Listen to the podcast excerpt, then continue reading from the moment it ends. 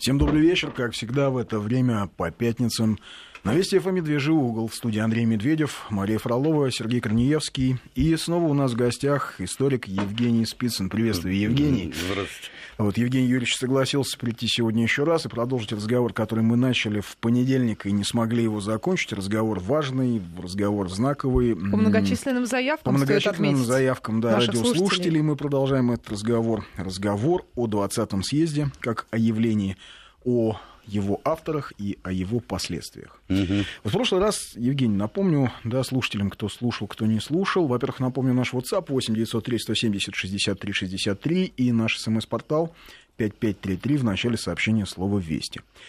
А, напомню, в прошлый раз мы остановились на, собственно, цифрах э, сталинских репрессий, то есть э, на тех цифрах, которые были представлены Хрущеву, которые были представлены Горбачеву.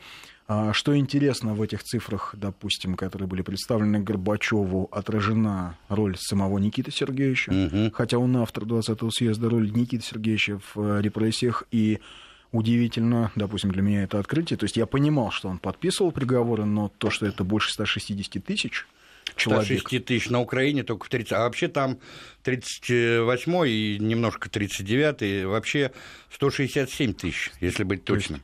Это, это только, только на Украине? Нет, только это на только Украине. Хрущев. Только на Украине. Только на Украине Хрущев. Да, 167 тысяч. 167 тысяч, да.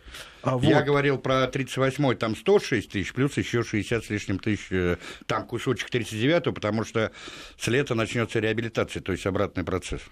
Да, ну вот э, говорили мы долго о таких э, событиях, предшествовавших 20-му съезду, чтобы понять, собственно, суть 20-го съезда. И вот, mm. наверное, мы не успели поговорить, собственно, о нем самом. А вообще, вот нам известно, Евгений Ильич, кто писал доклад для Хрущева? Mm-hmm. Писал он его сам или ему кто-то нет, помогал? Нет, конечно, И нет. вот важно, доклад, который был опубликован на Западе, и доклад, который был опубликован Яковлевым. Mm-hmm. Это то, что говорил Хрущев, или и в одном и в другом случае мы, мы в общем, имеем дело с каким-то кастрированным документом. Да, разные редакции, да-да-да.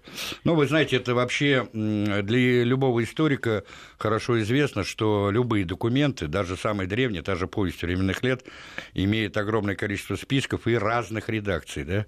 Я так просто скажу для наших граждан, что повесть временных лет, наша самая древняя летопись, самые древнейшие своды, это Лаврентьевские и Ипатьевские, относятся только к концу 14 начала 15 веков, а известны три ее редакции 1113, 1100 16 и 1118 годов. То есть полностью переписанные, да? Нет, не полностью, просто разные редакции mm-hmm. в разных летописных сводах, где каких-то местах, условно говоря, существуют разные, так сказать, а, трактовки тех или иных событий, или, например, какое-то событие пропущено, а какое-то событие, наоборот, описано более детально, чем а, в другой летописи и так далее. Но это я отклонился. То же самое касается и всех последующих многих документов, поэтому а, историки должны очень тщательно исследовать прежде всего, прежде чем использовать тот или иной источник, они должны проводить так называемую научную критику источника, понимаете?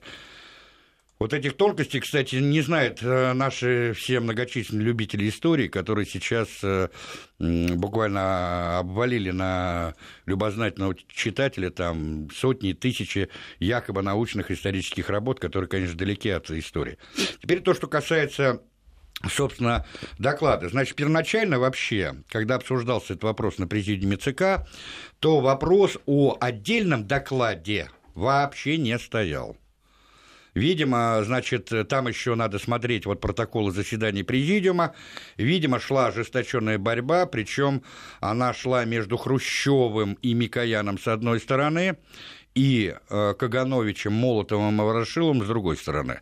Значит, первые настаивали на э, том, что должен быть зачитан отдельный доклад, вторые категорически выступали против этого по разным обстоятельствам. Значит, кто э, конкретно готовил доклад Хрущева, тоже есть разные точки зрения, но большинство авторов считают, что это был Шипилов. Да, Дмитрий Трофимович Шипилов, тот самый, который, который 50... потом примкнувший да, к ним? Да, да, да, который с самой длинной фамилией в 1957 году был, э, значит, причислен к антипартийной группе Молотова, Маленкова и Кагановича и примкнувший им Шипилов. Это вот этот самый. Кстати, это боевой генерал, политработник, э, значит, э, который закончил войну, будучи награжденным двумя орденами боевого красного знамени. А начал рядовым? Но он не начал рядовым, но он начал, да, mm. с младшего командного состава. Хорошо. Да, потом он после армии был э, сразу, ну, он экономист сам по образованию, после того, как он уволился из армии, он был призван на работу в аппарат ЦК, и там очень тесно работал и, значит, под руководством Андрея Александровича Жданова. Вот. И вообще в своих мемуарах, не примкнувший, который он обозвал, он о Жданове э, ну, был самого высокого мнения. Вот. Потом Сталин его привлек к написанию учебника по политэкономии. Как раз, вот помните, э, в 1952 году выходит последняя теоретическая работа Сталина «Экономические проблемы развития...» э, ну, экономические проблемы до развития социализма в СССР. Там, я сейчас, может быть, чуть-чуть ошибаюсь в названии, но неважно, да. Так вот, вот этот самый Шипилов э, при кстати, очень такая наполненная самокритикой работа, надо сказать. Да, да, да, да, да. Но она актуальная и сегодня ее да, можно многие полож... без интереса. Да, многие положения, например, о бестоварности там э, и так далее, они, хотя они вызывали тогда критику, кстати, и со стороны ряда э, членов Политбюро того же Микояна и Молотова. Но это мы сейчас... Сталина критиковали? Да, да, да, да, работу Сталина. И еще при его жизни, между прочим. Это вот, кстати, о тоталитарности, понимаете, э, сталинского режима и о том, что, дескать, он был э, непререкаемым авторитетом и так далее. Это было далеко не так. Это миф, это, знаете, такие байки, иллюзии, которые, вот, к сожалению, миллионы и миллионы людей постоянно продолжают постить, значит, э, и жить вот в этой атмосфере мифотворчества. Значит, э, вот, скорее всего, Дмитрий Рафимович Шипилов и стал тем самым автором этого доклада, тем более у него была набита рука, он стал хрущевским выдвиженцем и, ну, прямо скажем, его креатурой. Вот. Он в 1955 году занял пост секретаря ЦК, вот, и, а, значит, готовил с Хрущевым этот доклад. А потом, вот буквально накануне партийного съезда, значит, к его редакции, к редактированию были привлечены еще два новых секретаря ЦК. Это Петр Николаевич Поспелов, о котором мы уже говорили в прошлый раз, и Аверкий Борисович Аристов. А, значит, э, но что самое интересное, ведь Поспелов, я вам говорил, да, был одним из руководителей вот той комиссии по реабилитации, и те цифры, которые были указаны а, значит, в справке, которую они представляли в декабре 1955 года на пленуме ЦК, в хрущевский доклад не были включены. Это вот те цифры 3 миллиона 800 да, тысяч. Да, да, да, да, понимаете, не были включены. с 21 по 53 Да, год. да, да, вот в том-то самый, самый, да, понимаете, в чем? О них почему узнали-то впервые а, только в годы Горбачевской перестройки, когда была опубликована вот эта вот записка Горшенина, Руденко и Круглова, понимаете? Вот в чем весь фокус-то.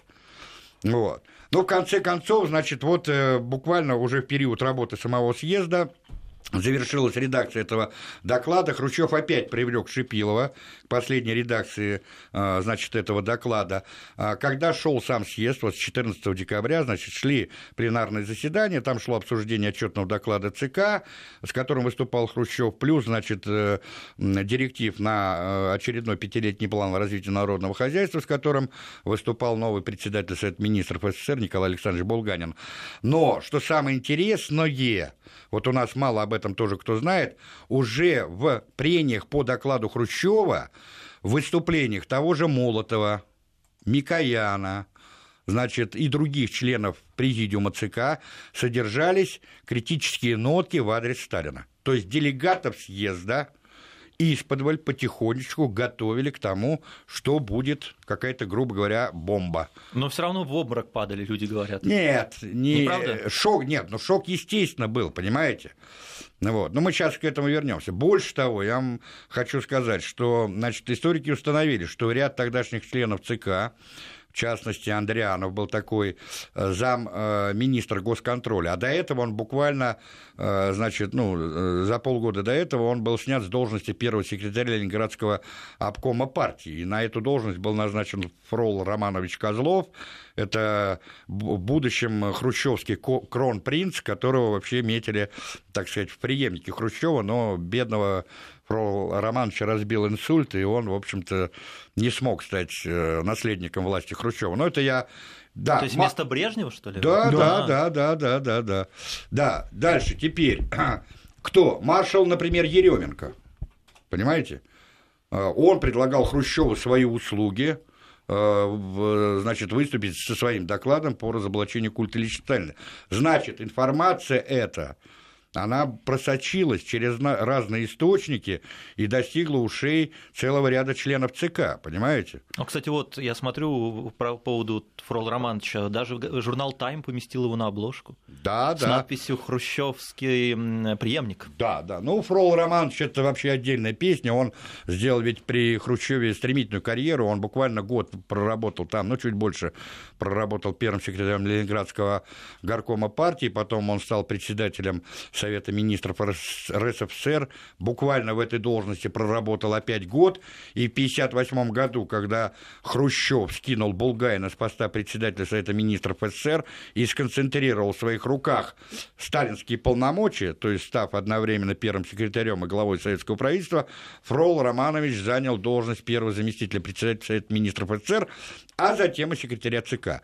Ну, вот такому взлету его карьеры поспособствовали, конечно, э, значит, события вот 1957 года, это в частности разоблачение вот этой антипартийной группы Молотова, Маленкова, Кагановича и примкнувшего Шипилова, и, конечно, э, значит, э, события, связанные с отстранением от власти Жукова, маршала Жукова уже в октябре 1957 года. Но мы отошли от этого. Значит, смотрите, что принципиально на... Вот у нас тоже мало кто об этом знает и не говорят. Что принципиально было на 20-м съезде? Принципиальных три решения, приняты на 20-м съезде. Первое впервые было признано официально на государственном и партийном уровне значит, э, возможность различных путей строительства социализма. То есть раньше ведь советская модель, наша модель СССР, строительства социализма, она являлась обязательной, неприкасаемой и условно говоря, священная корова. Не реформируем, естественно. Нет, нет, тут дело не в реформировании. Mm-hmm. Тут дело, дело в том, что мы первые пошли по этому пути, и, то есть Советский Союз первый пошел по пути строительства социализма. То есть показал всем некую модель. Да, некую модель, как, какими темпами и каким образом надо строить этот социализм. Но здесь я в данном случае думаю, что это был реверанс в сторону, конечно, прежде всего югославов, потому что в 1955 году у нас были восстановлены дипотношения, э, хотя они уже, конечно, носили не тот э, характер, который в годы войны и сразу после войны, но тем не менее, значит, э, Иосиф Брос Тита как бы пошел на хотя он не вошел ни в Югославия не вошла ни в состав Варшавского договора, ни в состав ЦЕФ.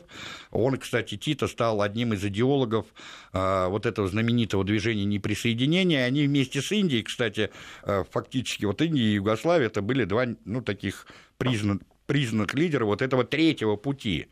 Значит, с одной стороны, как бы буржуазный мир, с другой стороны, значит, а, со- наоборот, социалистический. И угу. вот это вот третье движение неприсоединения. Это некий такой третий путь, да? Ну, вот. Значит, это первое обстоятельство. Второе обстоятельство, значит, э, самое смешное, что лозунг «догнать и перегнать капиталистические страны по уровню производства значит, на душу населения», он впервые был поставлен Хрущевым отнюдь не в 1957 году, а, а именно тогда, в 1956 году, на 20-м съезде, этот лозунг был закреплен как один из важнейших партийных лозунгов. И третий? И третий, а вот здесь самое вот а на этом, кстати, можно остановиться поподробнее. Третий, это было признано о том, что ленинский тезис о неизбежности войн при империализме неверен. Вот То есть они на святое замахнулись. Они замахнулись на святое. Дело в том, что я немножко отступлю, чтобы люди поняли. Значит, в 15 году Ленин пишет знаменитую работу «Империализм как высшая стадия капитализма». Это была не первая работа с анализом империализма. Она, кстати, нам сейчас интересна с учетом наших современных, э, значит, э, э, реалий, да? Вот чтобы люди поняли. Э, дело в том, что у нас в годы Горбачевской перестройки и в постельцинский постсоветский в ельцинский период нашлось немало теоретиков, я беру их в кавычки, значит, тот же говорил Попов, которые сказали, что ленинская теория империализма – это груда теоретических развалин, вообще не следует на нее обращать внимание. Но сейчас вот то, что на наших глазах творится в мире, доказывает не просто правоту, а гениальную правоту Ленина. И это, извините, не мои какие-то реверансы в адрес там очередного партийного вождя там, или коммуниста, а это просто констатация факта. Вот и все. Я еще ну, раз да, хочу... Мир, управляемый корпорациями, мир, управляемый да, банками, где... Да, да, а, ведь, вы... послушайте, вот чтобы э, кто постарше там застал еще советскую школу, они хорошо помнят. Мы, как отче наш, учили эти пять признаков империализма. Кстати, их впервые не Ленин сформулировал. Они были сформулированы за него и Гельфердингом, и Гибсоном, и Каутским, и даже Бухарином. Просто Ленин с присущей ему логикой, так сказать, и структурностью, он э, систематизировал все эти работы, выдал первый признак это, значит, создание э, монополистического капитализма, то есть на смену свободному капи- капитализму свободной эпо- э, эпохи свободной конкуренции приходит монополия. Второй признак Значит, это слияние промышленного и банковского капитала и образование финансового капитала и финансовой олигархии. Ничего не напоминает, да? Третий признак. Э, вывоз э, капитала становится значительно выгоднее вывоза товара. Четвертый признак. На чем сегодня построена американская да, экономика? О чем, о чем речь? Четвертый признак это неизбежность экономического передела между транснациональными корпорациями и государствами. То есть вот эти войны, которые Колониальные, сейчас, ну, да. в том числе, да. Неоколониализм. Да, да экономический, неизбежность экономического передела. И пятый признак – неизбежность политического передела мира, то есть неизбежность войн при империализме. Но слушайте, сто лет прошло. Скажите, пожалуйста, неужели вот эти вот пять признаков империализма, о которых писал Ленин, да он гениальный человек был? Он просто был гений. Чувствую, сейчас никто завалят не... нас а, волной не критических... Нет, у нас ну... Значит, ну как же, Гаврила Попов-то говорил о том, что это груда теоретических развалин. Ну если бы Клейн только, говорил если о том, бы только это... Гаврила Попов. Да, ведь, если бы только а, Гаврила Попов, я об этом все. и говорю. То есть простите, ведь, простите. Ты просто не помнишь, Сереж, одномоментно все наследие да. Ленина, да, а, как, было объявлено. Как, как политолога, да? Угу. Не как теоретика советской революции, да, да. но как политолога. Оно было перечеркнуто. Да как понятно, оно я было выброшено... Да вот просто в один момент. Так подожди, я тебе больше хочу сказать. Ты знаешь, кто вообще первый нанес удар по той же теории империализма? Еще при Горбачеве, будучи секретарем ЦК, и кандидатом члена Политбюро. Вы сейчас обалдеете. Яковлев не... Медведев, Вадим Медведев. Вадим это, Медведев? Да, главный идеолог. И, извините, покойный Евгений Максимович Примаков, который еще тогда был директором Института международных, ну, ММО, вот этого знаменитого института, да, который он, кстати, возглавил после ухода Яковлева на пост секретаря ЦК по идеологии. Понимаете? Тогда уже впервые начали ставить под сомнение вот эту ленинскую теорию империализма. А вот, кстати, на 20-м съезде, когда это прозвучало, вы представляете, да, сидят так, люди, полный зал, да. и им говорят, ребята, Ленин? А, да, и Ленин великий нам нет, путь освещал. Нет, нет, нет, нет, нет, стоп, стоп, стоп. Все делалось гораздо хитрее, гораздо изощреннее и так далее. Ленин наоборот, слушайте, Хрущев наоборот поднял Ленина на невиданную высоту, чтобы авторитетом Ленина ударить по Сталину. Здесь ни, ни в коем случае это не преподносилось как разоблачение, значит, ленинского наследия и так далее. Нет, просто была констатация того, что, дескать, мир вступил в ядерную вот эпоху, и что вот в ядерной эпохе, значит, победителей э, в не будет. А отсюда, значит, вот эта неизбежность войн при империализме, она как бы сама собой снимается. Но самое смешное, что именно с этим в 1954 году во время выборов Верховный Совет СССР выступал выступал Георгий Максимилианович Маленков. Так ему, когда его в феврале 1955 года снимали с должности главы советского правительства, ставили вину именно это. И кто ставил вину? Молотов, ну, понятно, Вячеслав Михайлович, он был тогда еще министром иностранных дел, и он был такой ортодоксальный сталинист, и Хрущев. Причем Хрущев говорил, что э, товарищ Маленков незрелый большевик. Понимаете? Его под этим соусом сняли с поста, и буквально меньше года, да, там февраль 55-го, а это февраль 56-го, ну, год.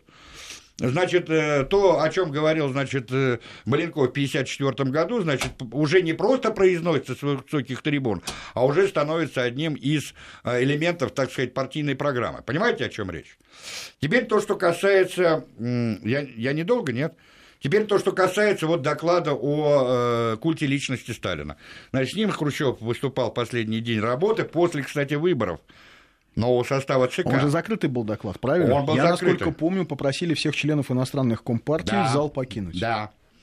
Журналисты, члены иностранных компартий, вообще все были за. И, значит, там было, было две стенографистки, значит, обычно стенографисток было больше, здесь оставили только двух стенографисток и так далее.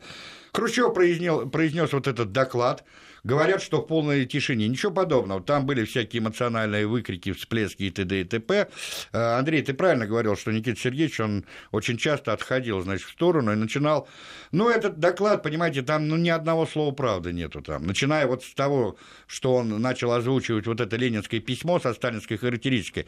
Ведь сейчас многие историки, тот же Сахаров, тот же Жуков, они вообще установили, что, вероятнее всего, так называемое политическое завещание Ленина, где содержалось в том числе числе характеристикой вот этих шести членов партии, то есть Сталина, Троцкого, Зиновьева, Каменева, Бухарина и Пятакова, где было написано вот это знаменитое «Сталин, сделавшись генсеком, сосредоточил в своих руках необъятную власть, и я не всегда уверен, может ли он, а, значит, аккуратно пользоваться властью». Ну и т.д. и т.п.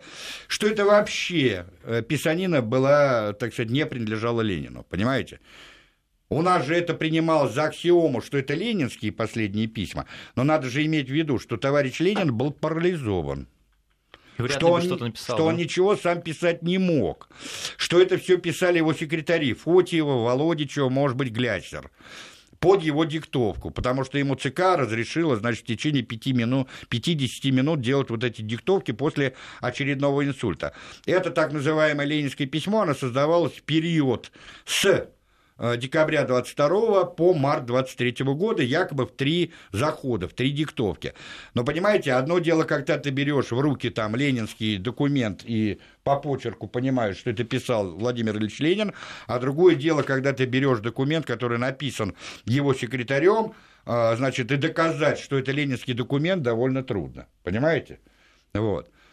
И вот Сахаров, кстати, профессор МГУ, который делал детальный анализ, выпустил книгу вот эту про политическое завещание, он там довольно убедительно доказал, что Ленин не являлся автором многих так называемых последних ленинских работ, в том числе вот этого политического завещания, и в том числе знаменитой, а, значит, сталинской, о, ленинской статьи об автономизации и т.т.т., где вот он Сталина, значит, э, чехвостит почем зря по поводу вот, по вопросу о создании создании Союза СССР, по, с его планом автоним, автономизации, где да. он там говорит о том, что обрусевшие русофобы всегда пересаливают по части истинно русских настроений, что роковую роль здесь сыграло озлобление Сталина и т.д. и т.п. Понимаете? Ну вот, вот, вот все-таки 20-й съезд. Значит, угу. вот делегатам в закрытом режиме да. все это какую-то там некую новую новый формат да. политической доктрины оглашает. Причем да. известно, да, что Хрущев от текста отходит довольно часто. Как раз мы уже говорили, что там он оглашает какие-то вот эти свои мифы о том, что, дескать, э, воевал э, да, э, да, там Сталин по глобусу. По глобусу, да, да, да. По-моему, там он впервые рассказывает о том, что в первые дни войны Сталин испугался и никого да, не принимал. Да, да, хотя да. журнал Шорп... посетителей свидетельствует об обратном. Абсолютно об обратном. Вот. Более, тем более, ты меня извини, но как Хрущев вообще об этом мог знать, когда он в Киеве вообще сидел в это время? Ну так, между нами, девочками. Да, ну, кстати, сейчас вот мы будем вынуждены уйти на новости, и к обсуждению этого вопроса, как, как реагировали делегаты и как доклад оказался на Западе, вернемся минуты через две. А пока напомню, наш WhatsApp 8903 170 63 63, наш смс-портал 5533 в начале сообщения слова «Весть», и в, гос- в гостях у нас историк Евгений Спицын.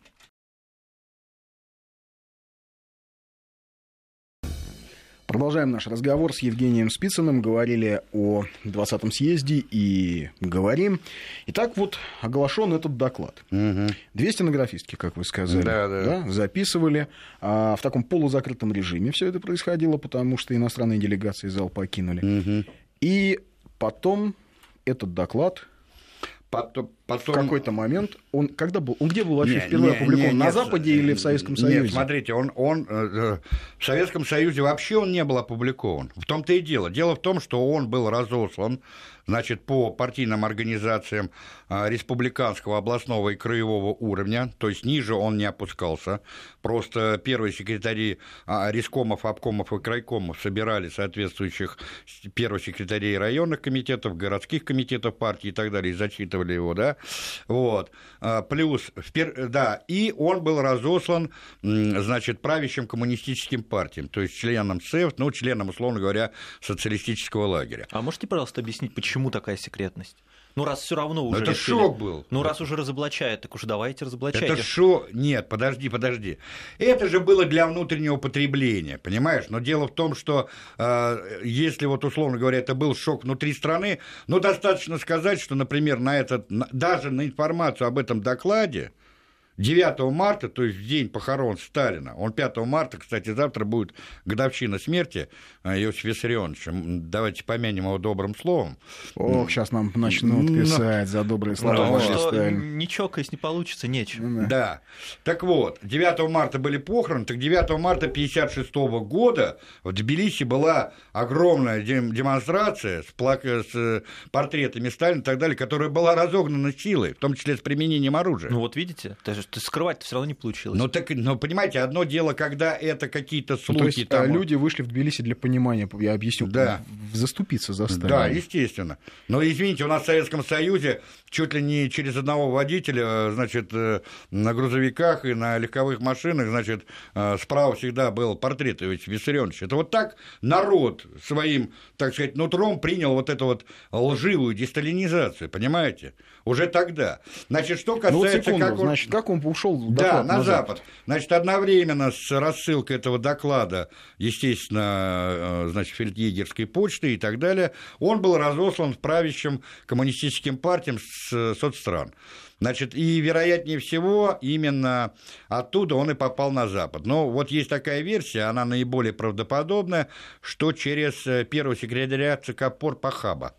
Значит, э, дело в том, что в марте 1956 года умер Болеслав Берут, это первый президент э, Польской Народной Республики и первый секретарь ЦК э, ПОРП, Польской Объединенной Рабочей Кстати, партии. Сталинская креатура, Сталинская креатура, конечно, но это был мощный вообще такой, ну, партийный государственный деятель и так далее. И э, в польском руководстве там начались брожения, борьба разных группировок и так далее. Вот Ахаб, он стал такой, ну, некой компромиссной фигурой. А, но у Ахаба были очень тесные связи Э, с израильским послом. И вот через, вероятнее всего, именно через этого посла, значит, этот документ сначала оказался в Израиле, а потом разошелся по всему. Ну, интересная штука, что... Да, теперь а... я прошу прощения, я просто это... Впервые имя Сталина вообще было связано с понятием культа личности только в мае 1953 года. Население Советского Союза на официальном уровне, там была передовая статья, а само постановление о преодолении культа личности и его последствий без упоминания имени Иосифа Виссарионовича было опубликовано только 30 июня 1956 года. Понимаете? То есть через несколько ну, месяцев 4, после 4, через 4, 4 месяца. 4 месяца да. А вот смотрите, интересно, да, доклад. Угу. Вот он тогда появился. И вот он ходил на Западе. Причем, что самое интересное, активнейшим образом э, этот доклад ну, тот текст, который, да. видимо, ушел из Польши. Мы, кстати, не знаем, насколько он был купирован, насколько он соответствовал тому, ну, что ну, действительно говорил ну, Хрущев. Естественно, естественно, Его да. активнейшим образом распространяло издательство «Посев». О, да. То самое. То самое да, издательство да, да. Народно-трудового союза. Абсолютно антисоветское правильно. такое, да. глубоко антисоветское. То есть ребята, в общем, были э, глубокие антисоветчики и как-то сами не заметили, когда их антисоветизм перетек в русофобию. А, ну, так бывает. Это очень часто случается. Но, да, увы. Особенно увы. и сейчас это и, зримо, и сейчас то же самое, зримо, к сожалению. Да, да, да. А потому что вот это разделение, здесь плохо, здесь хорошо, оно всегда, в общем, тупиковое. Ну, ну ладно, это мы немножко да. в сторону. И вот потом, значит, я так понимаю, что только Яковлев э, публикует этот доклад. Ну, это не Яковлев публикует, это, значит, э, да, э, когда, значит, был первый съезд... То есть в 87 или 89 году. Это 89 год. 89 первый... год он появляется впервые в Советском Союзе. Да, он, публи... он официально публикуется, э, значит, в журнале «Известия ЦК КПСС», э, это, он значит, полностью? Но вот он публикуется, опять-таки, вот в одной из редакций. А, то есть это, возможно, некий смягченный вариант. Да, э, мы, мы, же, мы, мы же... Дело в том, что наши, увы, к сожалению, вот э, все эти Горбачевские, там ведь они настроили мифов по поводу и э, сталинской эпохи, и по поводу вот этого доклада еще больше, чем, условно говоря, во времена самого Никиты Сергеевича. Потому что у них задача-то была какая? Они в данном случае, ведь понимаете, одно дело, когда, знаете, как лозунг был, мы убираем белые пятна или там черные пятна. Да у них задача была не такая. Не, ну вот секунду, у Хрущева была понятна какая задача. О, да. Понятно, что после того а, чудовищного периода, когда нужно было как-то Это объяснять... с его точки зрения, да. Но тем не менее, все равно период, в который много людей было арестовано, кто-то там считал себя невинно пострадавшим, кто-то понимал, что он ну, сел за то, что он власть. Нужно было сказать, менее, кто виноват. Нужно было да. ткнуть пальцем, кто виноват в репрессиях вот того периода 35-38 mm. года. Значит, а, как я понимаю, основная задача Хрущева и его э, близких людей э, состояла именно в этом. Ну, найти некоего виновата. Ну, да, естественно, да. Понятно, да. То есть партийная элита из себя, в общем, выбрала двух-трех человек и на них так сказать, повесила всю ответственность. Но партийные... Причем за все плохое, а за все хорошее на себя. Ну, естественно. Но дело в том, что партийная элита, понимаете, вот эта партийная элита, я ее слово бы элита взял бы в кавычки. Ну и безусловно. Вот. Партийная Конечно, верхушка. Да, партийная верхушка. Она в конечном итоге и угробила, извините, Советский Союз, понимаете? Она, как вот э, Маленков сказал, что она переродилась. Вот абсолютно точно. Перерожденцы, да, это Сталин их держал, извините, в железной узде, он им не давал расслабиться. Они пахали, как папа Карло там, как э, этот э, Франциск, значит, э, с мотыгой там, понимаете? Как рабы на, на галерах. Поэтому и темпы развития страны были. Мы за 4 года восстановили советскую экономику, разрушенную в годы э, Отечественной войны. У нас темпы прироста, ежегодные экономические темпы прироста в четвертой пятилетке были 18-21%.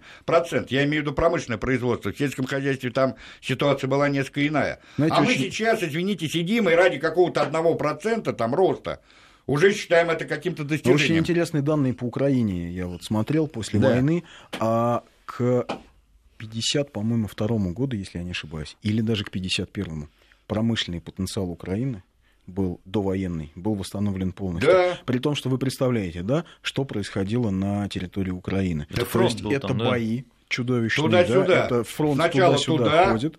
Утюжил, и, да, туда. И, а, потом обратно. И в итоге а, через 5-6 лет после страшной чудовищной да. войны шахты Донбасса, да, а, так нет, была медаль, заводы. Да, медаль медаль за восстановление шахт Донбасса. Дальше. Азовсталь, Запорожсталь, Днепрогэс, а, Мариупольские, значит, и т.д. и т.п. Вот При всё, этом, да, это... там темпы жилья, строительство жилья, то есть люди жили в землянках, но заводы работали. Это факт.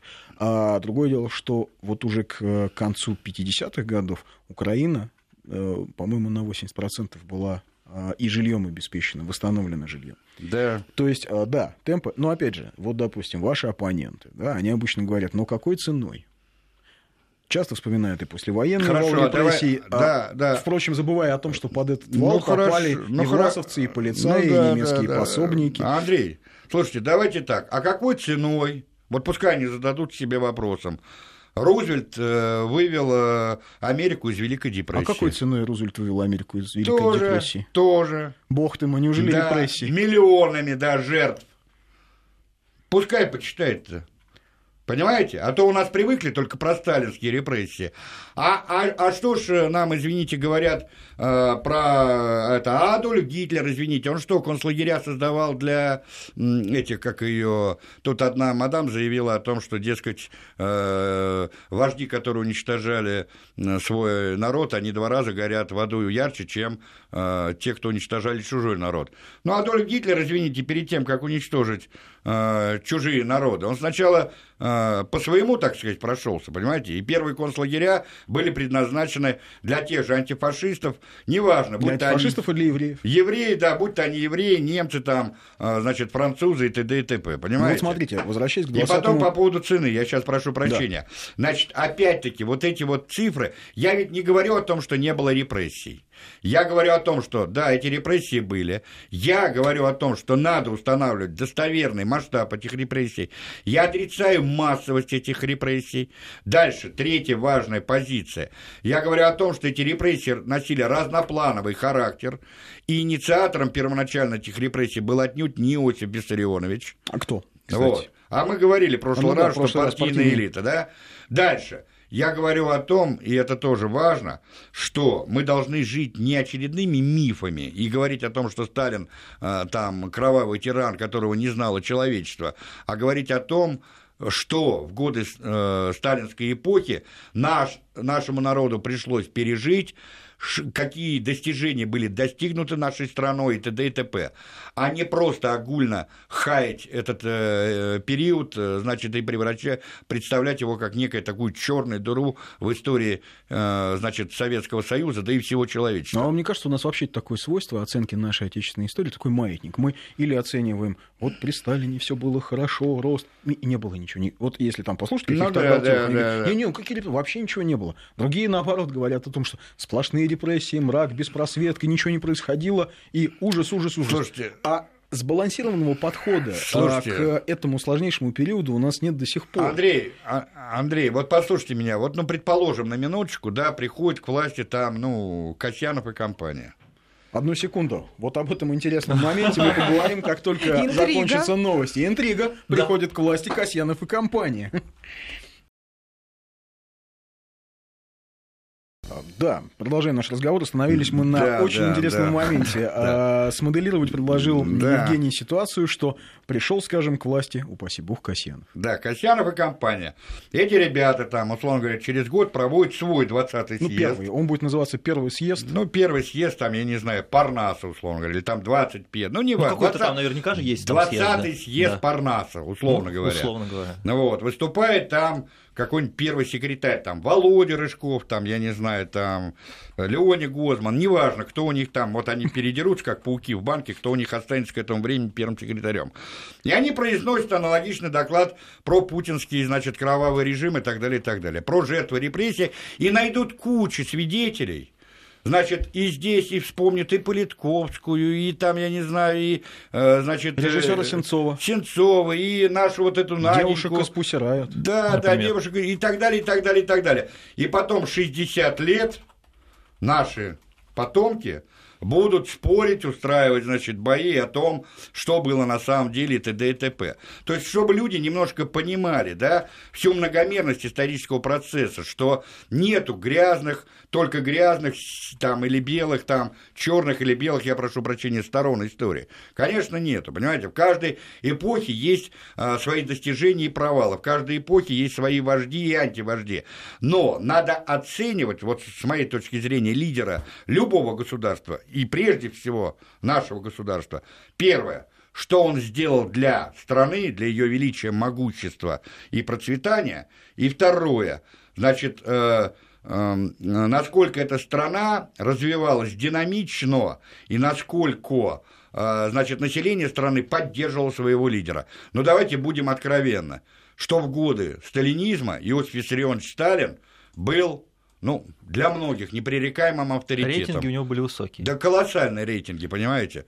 А у Никиты Сергеевича Хрущева, извините, когда его в 1964 году отправили пинком под зад в отставку, народ аплодировал, потому что от его загогулин от его волонтаризма. Народ уже устал. Так вот, он доправился до того, я прошу прощения. Нет, все-таки верну, а, верну вас ну к 20-му да, съезду. Да. Мы все все никак не закончим этот э, разговор. Вот, э, а потому что много аспектов. А потому что, да, конечно. А вот последствия все-таки 20-го съезда. Это исключительно политическая такая вот, это такой тектонический разлом в области политики был. Да, Андрей... То есть э, сломалась, ведь э, до этого момента коммунистическая идея, просоветская идея, во. чрезвычайно популярна во, во всей Европе. Во, во, во, во, во. Во Франции, я, в Италии. Вот, я об этом и хотел сказать. Даже во франкистской Испании люди становились да, коммунистами. Да, абсолютно правильно. Я хотел сказать, понимаете, дело в том, что последствия этого доклада, они многомерны. Но одно из э, важных обстоятельств состояло в том, что этот доклад нанес сокрушительный удар по единству международного рабочего и коммунистического движения, по авторитету Советского Союза. Понимаете? Да, вот, э... наоборот же говорят, вот признал ошибки, это хорошо. Нет, нет. А авторитет Советского Союза после этого доклада, особенно в, глав... в глазах левых коммунистических, социалистических сил, он резко упал. Более того, а, вот этот доклад, значит, он расколол, естественно, единство рабочего коммунистического движения. Достаточно посмотреть материалы того же первого совещания рабочих коммунистических партий, которое в Москве проходило в ноябре 1957 года, где и Мао Цзэдун, лидер КНР, и Энвер Ходжа, лидер Албании, и даже Георгий Дэш, лидер э, Румынии, выступили против э, значит, э, решения 20-го съезда партии, осудивших культ личности Сталина. Но То есть самое страшное... потому что они, я как понимаю, видели в этом опасность для идеи. Не, конечно, не то, что конечно, для, себя. для той идеи, которая, вот последствия, после войны идея советского проекта, условно говоря его назовем, она овладевает десятками, сотнями миллионов людей. Понимаете? И здесь наносится страшный удар под дых. Я почему и говорю, что 20-й съезд дал шикарный козырь в руки всех врагов нашего общественного строя и нашего государства, который как дубиной вот эти 60 лет, прошедшие с этого 20-го съезда, постоянно тычет нам, условно говоря, а в морло. Что касается экономического, после... экономических последствий, 20-го съезда. Ну, вот. Никита Сергеевич, слушайте, вот у нас когда рассказывают про достижения Никиты Сергеевича, я просто одну цифру приведу. Я вот детально изучал этот период, вот когда писал свой четырехтомник и так далее. Кстати, вот спрашивают, на какие источники вы ссылаетесь? Я так чувствую, не без ерничества, что очень много эмоций и нет никаких источников. А, мы, что на, а, мы что, на научной конференции, чтобы я вам источники давал? Ну, пожалуйста, берите, берите труды Пыжикова, например, есть такой историк, доктор исторических наук, специалист по это, ну, один из э, наиболее объективных исследователей хрущевской эпохи, да, Берите там э, те же стенограммы. Там, кстати, вот сейчас опубликованы стенограммы многих хрущевских пленумов ЦК, между прочим. Фондом демократии, как это ни странно, Александра Николаевича Яковлева. Почему же страну -то? Да. Вот читайте стенограммы и посмотрите. В том числе, кстати, что было на пленуме ЦК 1957 года, когда, э, значит, э, осуждали вот эту антипартийную группу. Ведь за что пострадал тот же Шелепин? Он же говорил, и Молотов, они же Хрущеву говорили, давайте прекратим вот этот базар, шабаш, и переведем разговор плоскость обсуждения конкретных задач партии в области экономического строительства, в области, значит, нашей внутренней и внешней политики и так далее, и так далее. А все свелось к шабашу. Почитайте стенограмму этого плена, мы вы увидите, о чем говорил Никита Сергеевич, и что обсуждали на том уровне. Парился он с Кеканином, президентом Финляндии, или не парился? Понимаете? Это предмет обсуждения э, высших руководителей партии и государства. Ну, то есть, что касается экономической политики, вот... Э, ну, я просто что... один пример приведу. Да. Вот эта знаменитая животноводческая эпопея Хрущева, да. который, значит, в 1957 году выдвинул лозунг «догнать и перегнать США». США. Значит, она... По сто... мясу и молоку. По да. мясу и молоку, да. Значит, она стоила нашей стране катастрофических последствий. Значит, у нас численность крупного рогатого скота и свиней была восстановлена только в 1975 году. Оказалось, когда на... Подождите, когда население страны выросло на 30 миллионов человек. Нормально? А потом мы будем думать, откуда у нас продовольственные проблемы. Понимаете? Тут вот нам, нам заявляют, что Сталин гробил свой народ. Давайте вот к этим цифрам. Когда в 1939 году до воссоединения, до присоединения Прибалтики, Западной Украины и Беларуси у нас было 167 миллионов человек, после присоединения 194 по, э, ну, миллионов человек. После окончания войны тоже там, ну, с учетом вот этих минус 26 тысяч, значит, э, с половиной и так далее, и так далее. Но когда Советский Союз рухнул, у нас было население 285 миллионов человек, а не 150, как вчера заявил господин Жириновский. Не надо сказки рассказывать.